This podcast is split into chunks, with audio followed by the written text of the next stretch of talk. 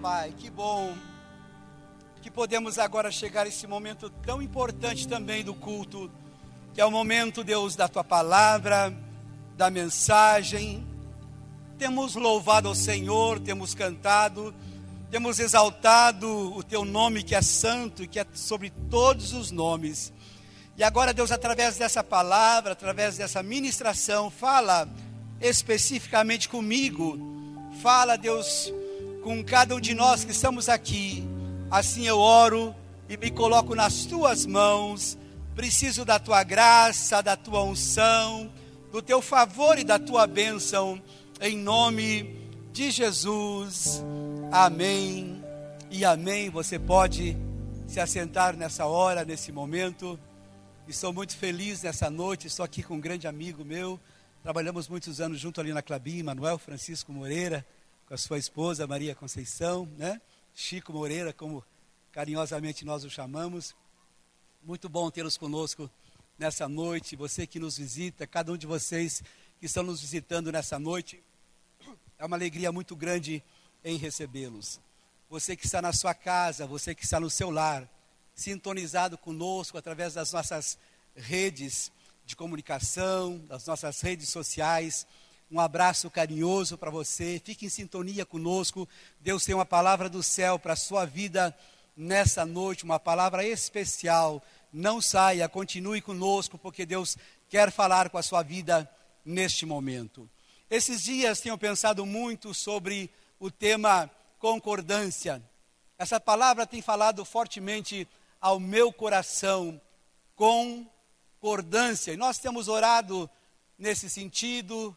Essa semana tivemos aqui duas noites, momentos de oração, na terça-feira e também na sexta-feira, momentos especiais de oração, quando fizemos oração juntos aqui, a oração de concordância.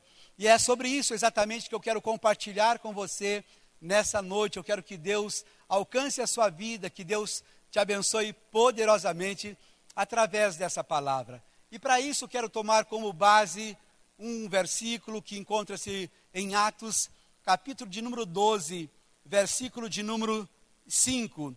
Diz assim, livro de Atos dos Apóstolos, capítulo de número 12, versículo de número 5. Pedro então ficou detido na prisão, mas a igreja orava intensamente a Deus por ele.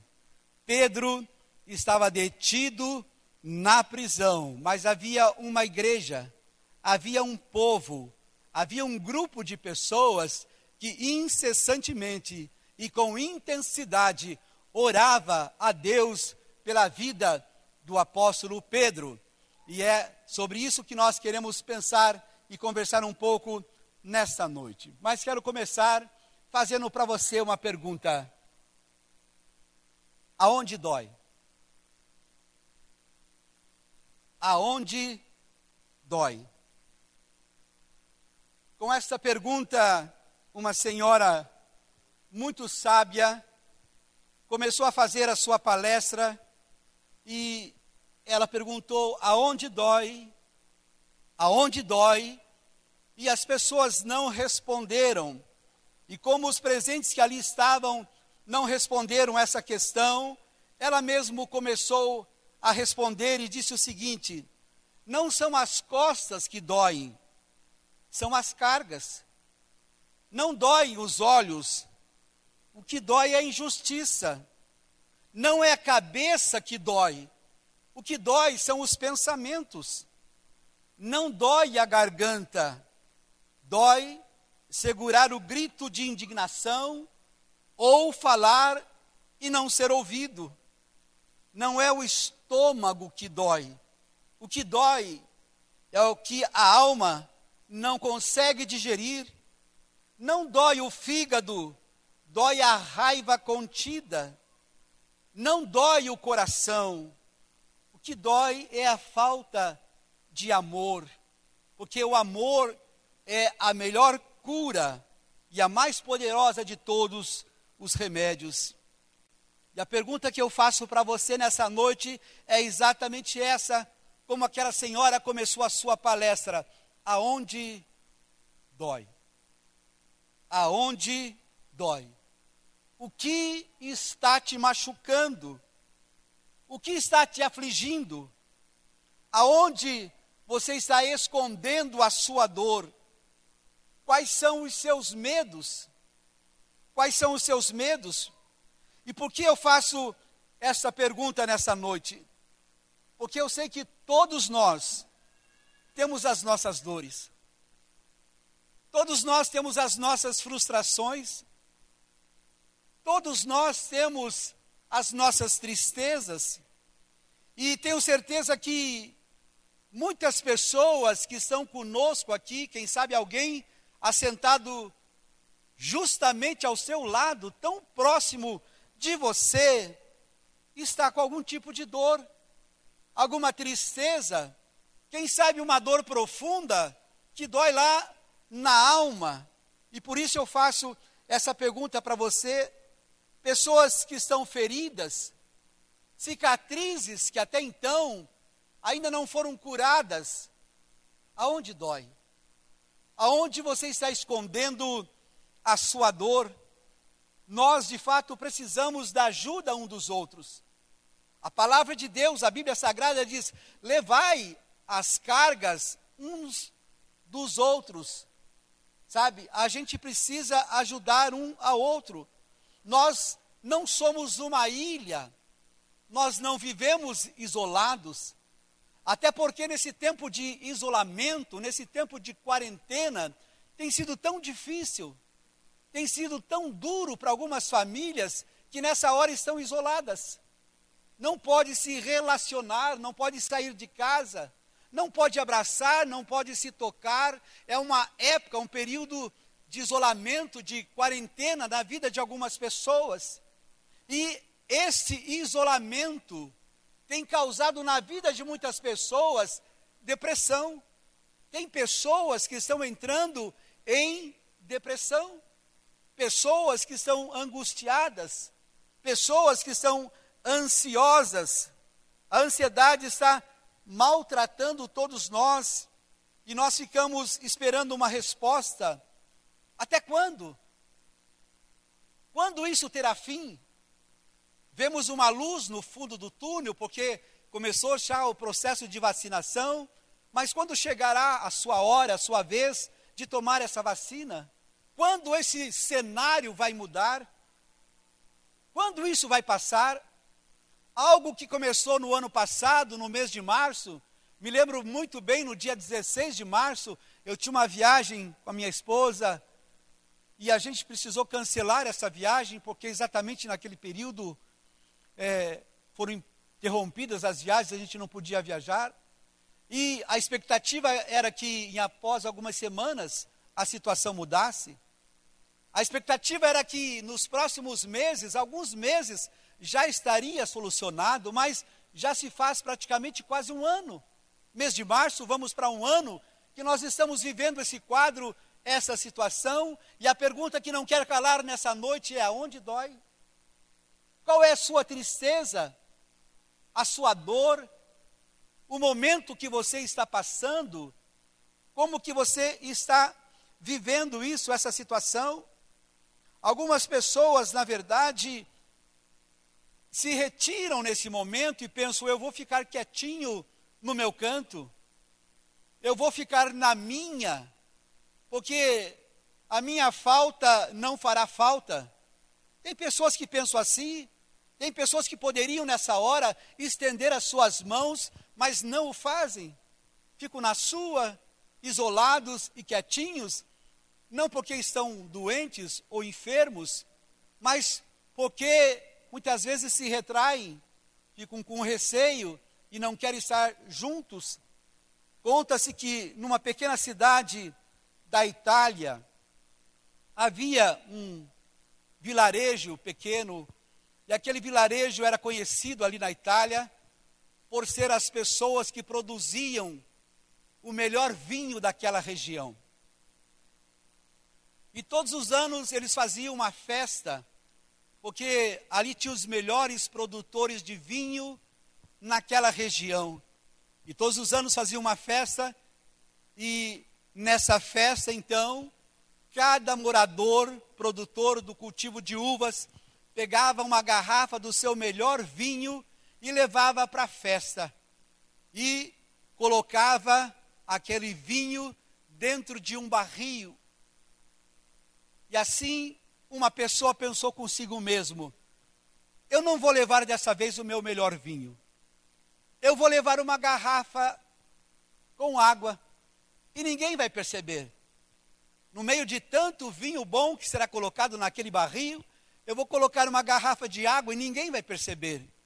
E assim ele pensou, e assim ele fez. E foi para a festa e fez exatamente dessa forma.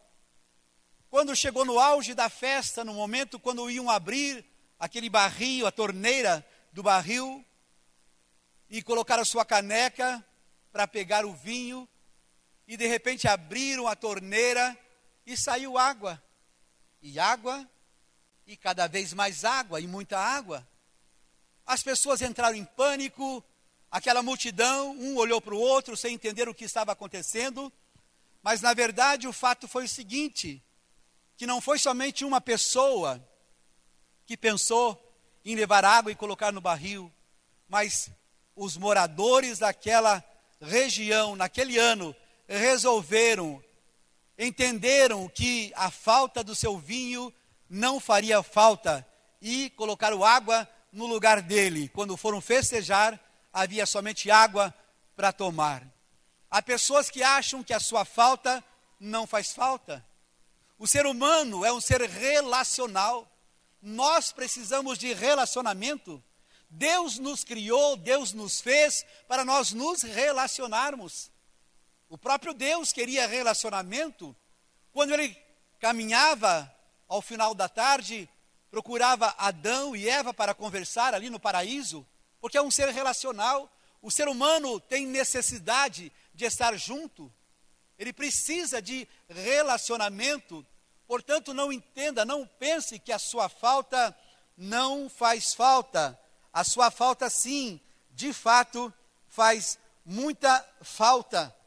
É um ledo engano, é uma mentira de Satanás dizer que a sua falta não faz falta, dizer que você pode cruzar os braços e não fazer nada, dizer que as pessoas não precisam de você, precisam sim, mais do que nunca, nós precisamos uns dos outros, precisamos sim uns dos outros. Portanto, é, nós queremos pensar sobre isso nessa noite. Precisamos orar juntos, levando a carga uns dos outros. Olha o que, que diz para nós o Evangelho de Marcos, capítulo de número 2, versículos 1 a seguir. Poucos dias depois, tendo Jesus entrado novamente em Cafarnaum, o povo ouviu falar que ele estava em casa. Então, muita gente se reuniu ali de forma que não havia lugar, nem junto à porta, e ele lhes pregava a palavra. Vieram alguns homens trazendo-lhe um paralítico, carregado por quantas pessoas? Hã? Por quatro deles. Não podendo levá-lo até Jesus, por causa da multidão, removeram parte da cobertura do lugar onde Jesus estava e, pela abertura no teto, baixaram a maca em que estava deitado o paralítico. Vendo a fé que eles tinham, Jesus disse ao paralítico: Filho, os seus pecados estão perdoados. Eu quero falar para você nessa noite o como é importante quando nós temos ajuda de outras pessoas. Quando nós caminhamos juntos. Olha a diferença que fez esses quatro homens na vida desse paralítico. Eram quatro grandes amigos. Quatro pessoas que não desistiram facilmente de uma situação que estava vivendo. Não retrocederam, não voltaram atrás, não desistiram, não desanimaram. Às vezes nós nos deparamos diante de algumas circunstâncias e nós pensamos: não é possível, não vou conseguir. Cruzamos os braços, retrocedemos, não fazemos nada. Mas graças a Deus que esse paralítico tinha quatro grandes amigos, quatro pessoas que tinham iniciativa, tentaram entrar pela porta na casa onde Jesus estava, não era possível. Havia muita gente, não tinha como se aproximar de Jesus. Mas eles tiveram um insight que veio na sua mente, na sua cabeça. Pensaram, nós temos que achar alguma alternativa. Nós temos que, de alguma forma, nos aproximar de Jesus, porque é Ele que faz o milagre acontecer. E aqui eu abro aspas e falo para você: se você tem alguém, um amigo, um parente seu que está vivendo uma situação difícil, diga para ele: eu quero te ajudar. Convide ele para estar aqui na igreja, traga-o aqui, porque aqui o Senhor ordena a sua bênção para sempre.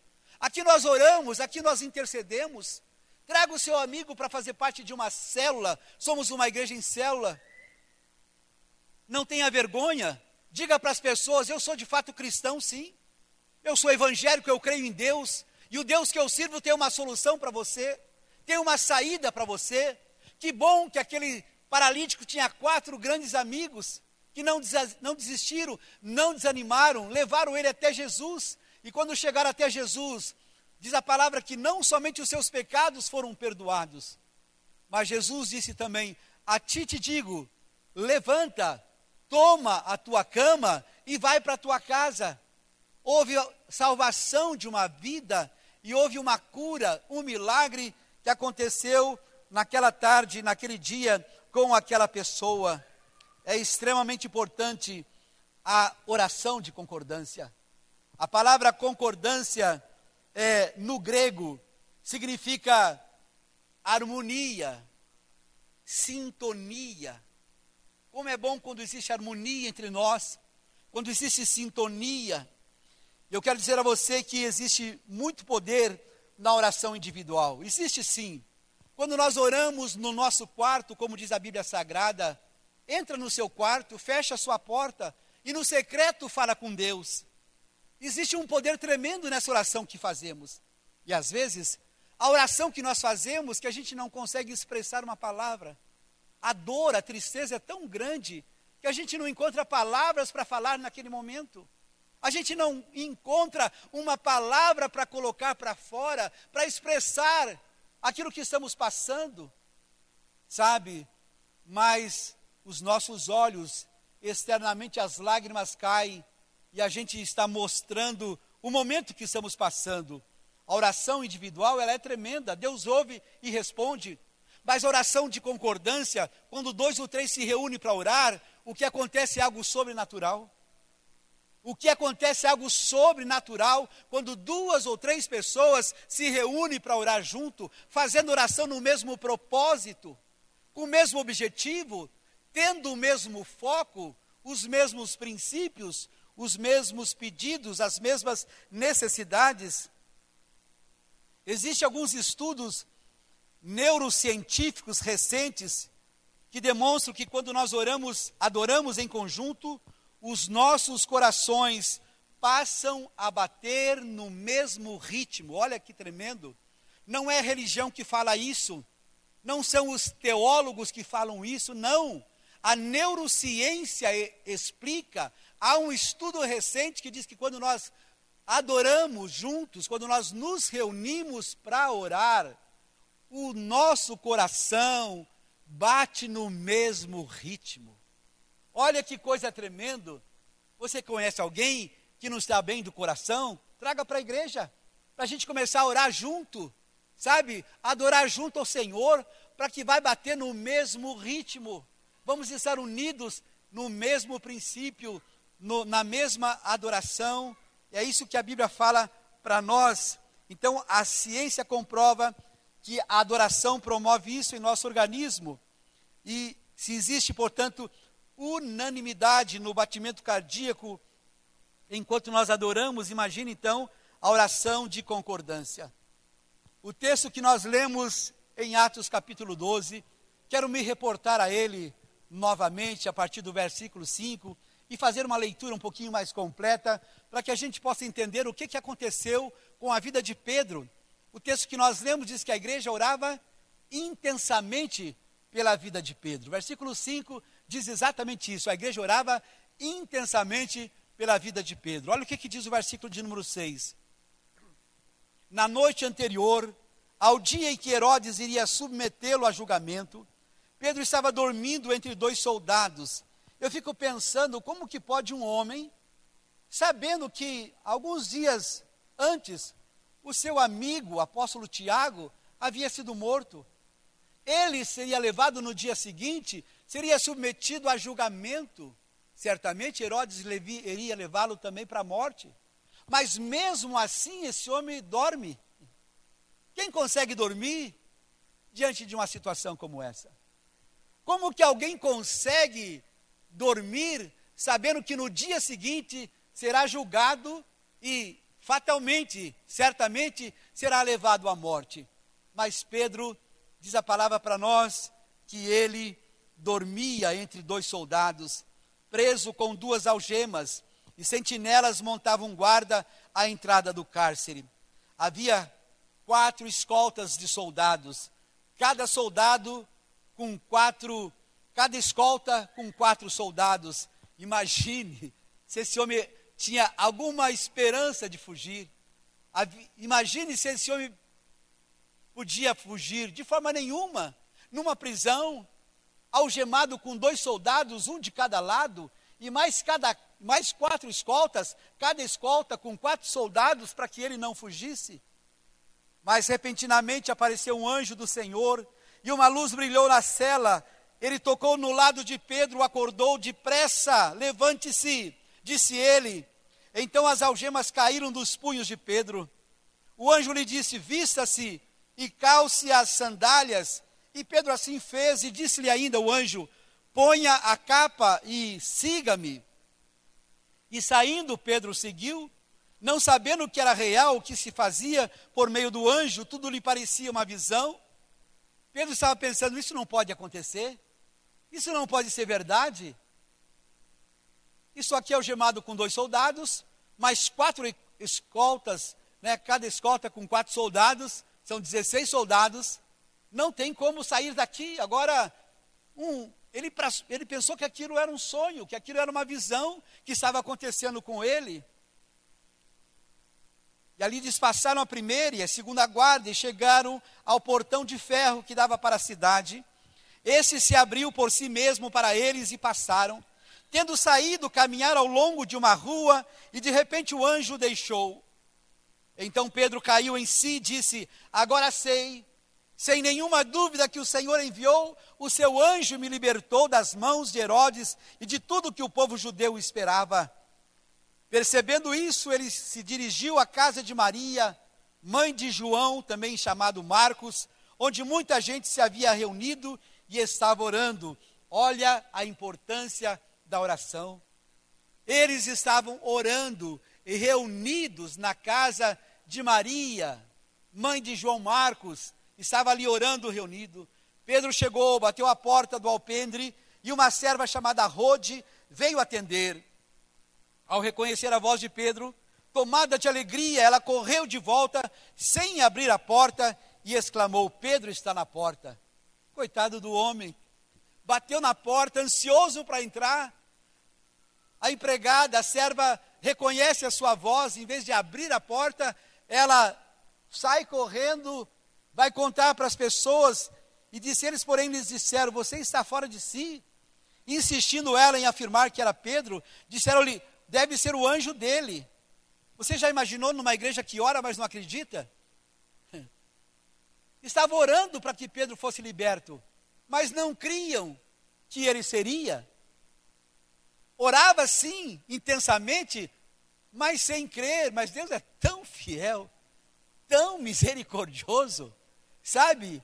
E tinha certamente um projeto, como tinha mesmo na vida do apóstolo Pedro, que mesmo assim ele libertou ele da prisão, mas as pessoas não estavam crendo que Deus ouviria a sua resposta. Eles, porém, lhe disseram: Você está fora de si? Insistindo ela em afirmar que era Pedro, disseram-lhe: Deve ser o anjo dele.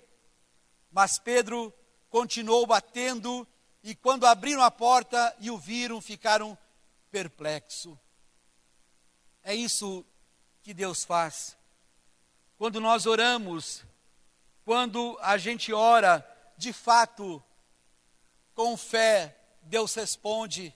mesmo eles não com tanta fé assim, mas estava reunido e orando. Deus certamente olhou para a vida de Pedro nesse momento, o quanto que ele era importante, o quanto que Deus ainda tinha para realizar na sua vida, e foi liberto naquela, naquele momento. É importante quando há oração de concordância. Olha outro texto tremendo que eu quero compartilhar com você. Josué, capítulo 6, versículo 1 a 5.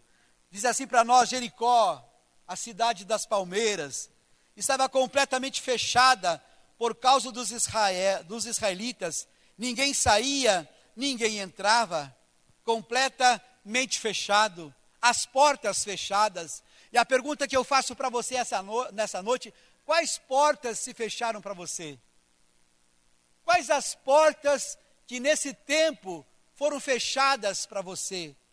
E você acha que não tem saída, você acha que não tem solução, você acha que não vai conseguir, você pensa não é possível, não, não tem saída, as portas se fecharam e eles estavam vivendo exatamente isso. Jericó, cidade das palmeiras, estavam com as portas fechadas, ninguém saía, ninguém entrava. Então o Senhor disse a Josué: Saiba que entreguei nas suas mãos Jericó, seu rei seus homens de guerra. Versículo 3: Marche uma vez ao redor da cidade com todos os homens armados, faça isso durante seis dias. Sete sacerdotes levarão cada um uma trombeta de chifre de carneiro à frente da arca.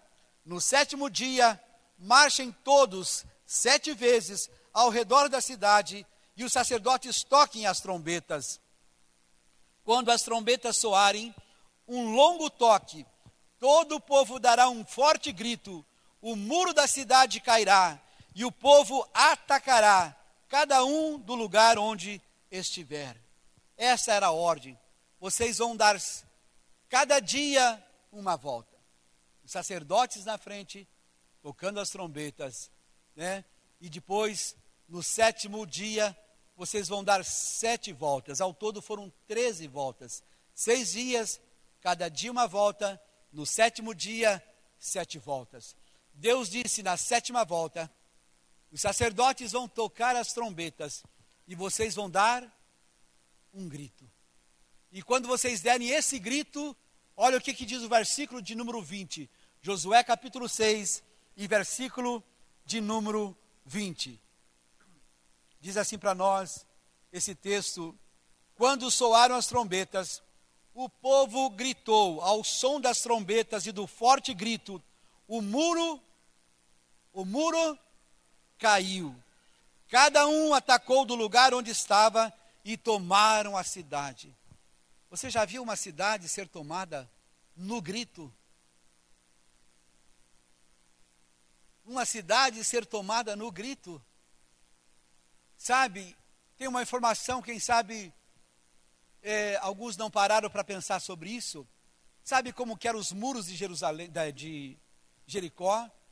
Havia duas muralhas. Havia uma muralha externa que tinha dois metros de espessura.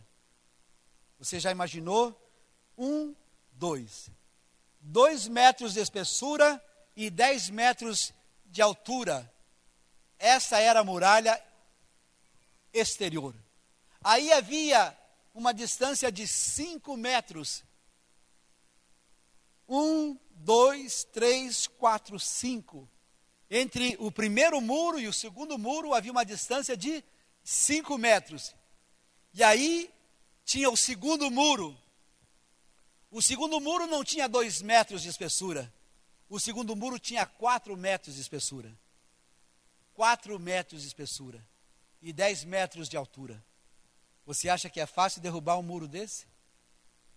Dois muros, dois metros, cinco de distância, mais quatro de espessura.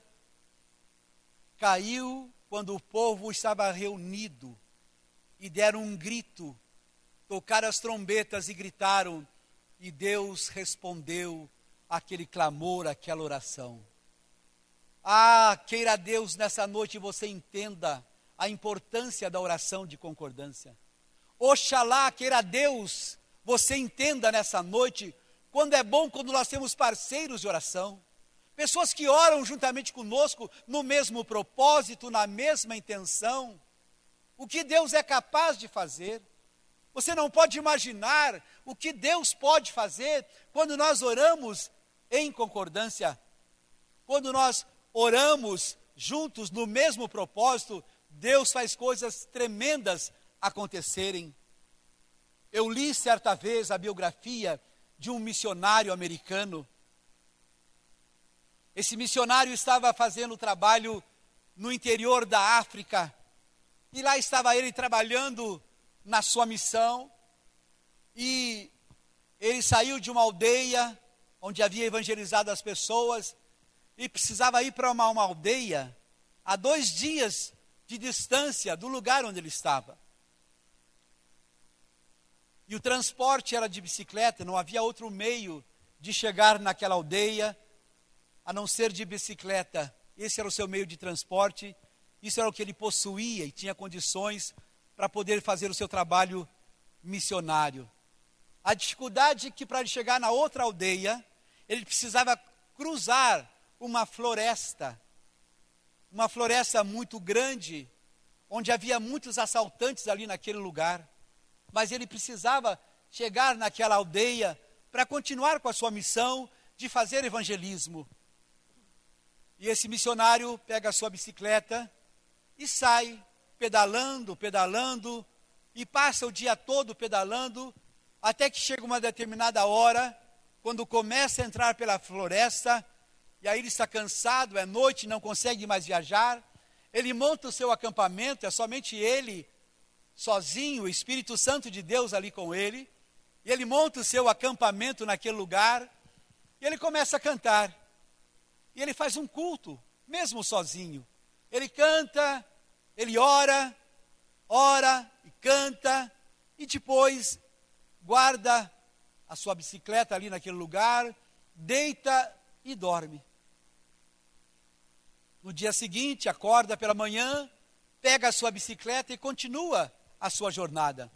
Quando chega naquela aldeia, ele começa a fazer o trabalho de evangelismo, trabalho missionário, começa a falar de Jesus para as pessoas, a anunciar Jesus. À noite havia um culto, e naquele culto, quando ele faz apelo, várias pessoas levantam a sua mão e recebem Jesus como único e suficiente Salvador uma daquelas pessoas que receberam Jesus chegou no final do culto e disse para aquele missionário: Missionário, eu não entendo. O senhor está sozinho agora? Disse: Sim, estou sozinho. Ele disse: Pois é, mas acontece o seguinte: eu sou um dos assaltantes que ontem à noite nós tentamos roubá-lo. Eu, com mais o meu grupo de assaltantes, fomos lá para roubá-lo. E quando chegamos lá, nós nos deparamos com 26 guardas, 26 sentinelas, todos armados e protegendo o Senhor. Nós não tivemos coragem de fazer nada, porque havia 26 soldados ali protegendo o Senhor, todos eles armados. Onde eles estão? O missionário não entendeu muito aquilo, ele disse, ele pensou consigo mesmo, eu estava sozinho. E ele guardou aquela palavra para si. Um tempo depois voltou para os Estados Unidos, para sua cidade, para passar férias. O pastor lhe deu uma oportunidade, e enquanto à noite ele estava pregando, ele compartilhou esse testemunho. Ele disse: Olha, eu estava numa aldeia, e eu preguei, e de repente um assaltante se converteu a Jesus e ele deu, me chamou e disse: Cadê os 26 guardas? Os 26 soldados que estavam ao seu lado na noite anterior. E ele estava dando esse testemunho, quando de repente uma pessoa se levantou e pediu a palavra, disse: Missionário, eu estava certo dia fazendo compras no supermercado. E de repente eu estava guardando as compras no meu carro e Deus falou muito forte ao meu coração: ore pelo missionário da sua igreja que está lá na África, ele está correndo perigo de morte. Ore por ele nesse momento. E esse irmão da igreja pegou o seu celular, passou a mensaginha para alguns outros amigos, alguns membros da igreja, algumas pessoas. E naquele culto ele disse: Eu gostaria que as pessoas que oraram comigo naquele dia se colocassem em pé. Quando se colocaram em pé, eles contaram: um, dois, três, cinco, dez, quinze, vinte, vinte e um, vinte e dois, vinte e três, vinte e quatro, vinte e cinco, vinte e seis pessoas.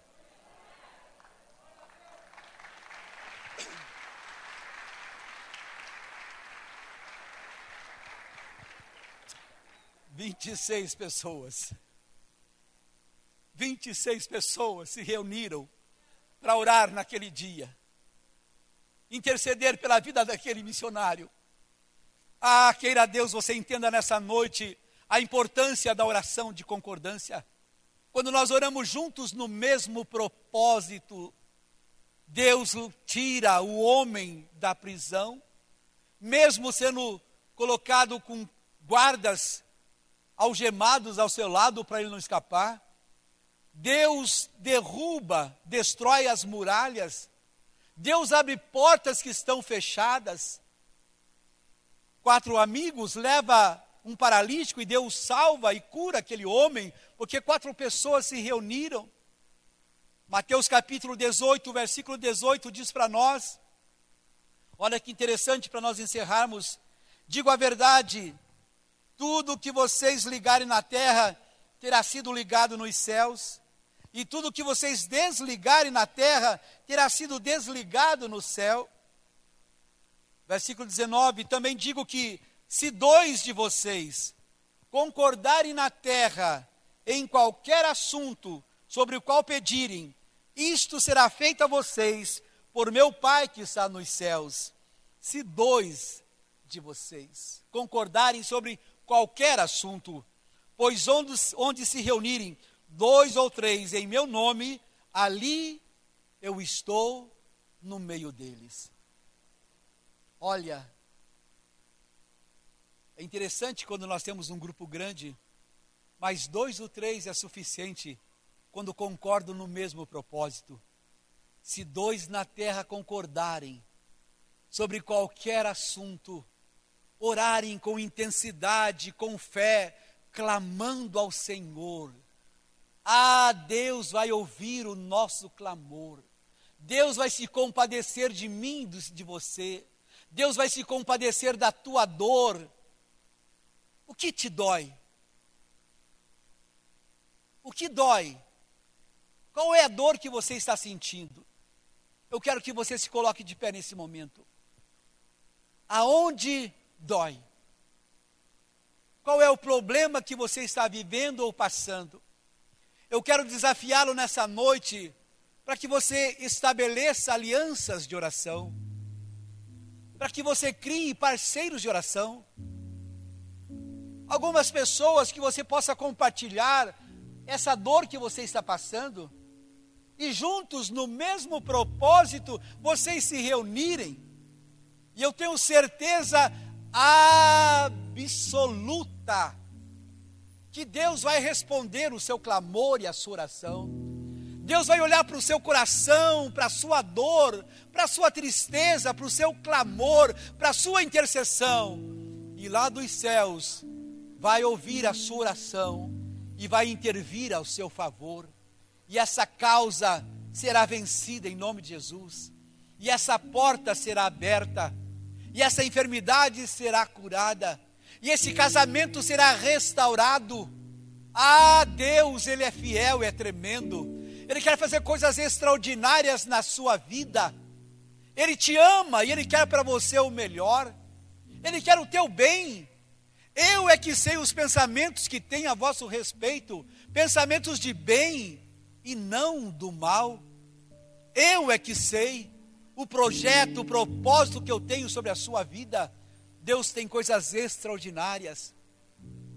Entenda isso nessa noite. Estabeleça alianças de oração. Crie parceiros de oração para orar com você. E um dos conselhos que eu dou a você: faça parte de uma célula. A nossa igreja é uma igreja que caminha em células. Como é importante a célula. Porque lá você pode abrir o seu coração, lá você pode compartilhar qual é a sua dor, lá você pode compartilhar qual é a sua tristeza, lá você pode compartilhar o que você precisa, e junto à célula vai abraçar com você a sua necessidade, vai orar e Deus vai responder a oração. Como é importante caminharmos em célula. A gente não caminha em célula porque é um modelo, porque é uma moda, porque algumas igrejas fazem, não. Porque a gente quer estar mais próximo de você. A gente quer estar junto com você semanalmente, toda semana se reunindo. Sabe? É extremamente importante participar de uma célula. Se você ainda não participa, você não sabe o que você está perdendo nos procure, procure um dos nossos pastores e diga: Eu quero fazer parte de uma célula. Eu quero fazer parte de uma célula. E você será amparado, você será amado, você será, será protegido. Um grupo de pessoas estará orando por você. Eu quero orar por você e logo em seguida vamos estar cantando uma canção. Pai, nós temos pregado a tua palavra nessa noite. Como é importante, Deus, quando nós entendemos a oração de concordância. A própria neurociência, como eu mencionei aqui, no seu estudo recente, disse que quando nós nos reunimos para adorarmos, ah, os nossos corações passam a bater no mesmo ritmo. Deus, quando dois ou três se reúnem no mesmo propósito, o Senhor está ali no meio o Senhor responde o nosso clamor, a nossa adoração. Deus, nós estamos aqui hoje como igreja. Como igreja estamos orando. Como igreja estamos intercedendo, Pai. E nós queremos ver lares sendo restaurados. Lares sendo restaurados, Senhor Deus.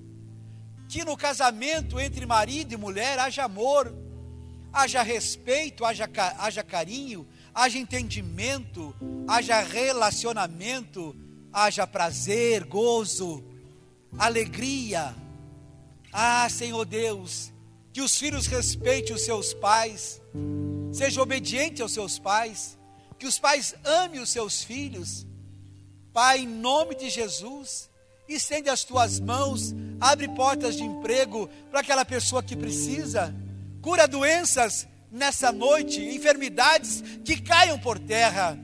Abençoamos cada família, cada pessoa que está conosco nessa noite. Assim oramos em nome de Jesus.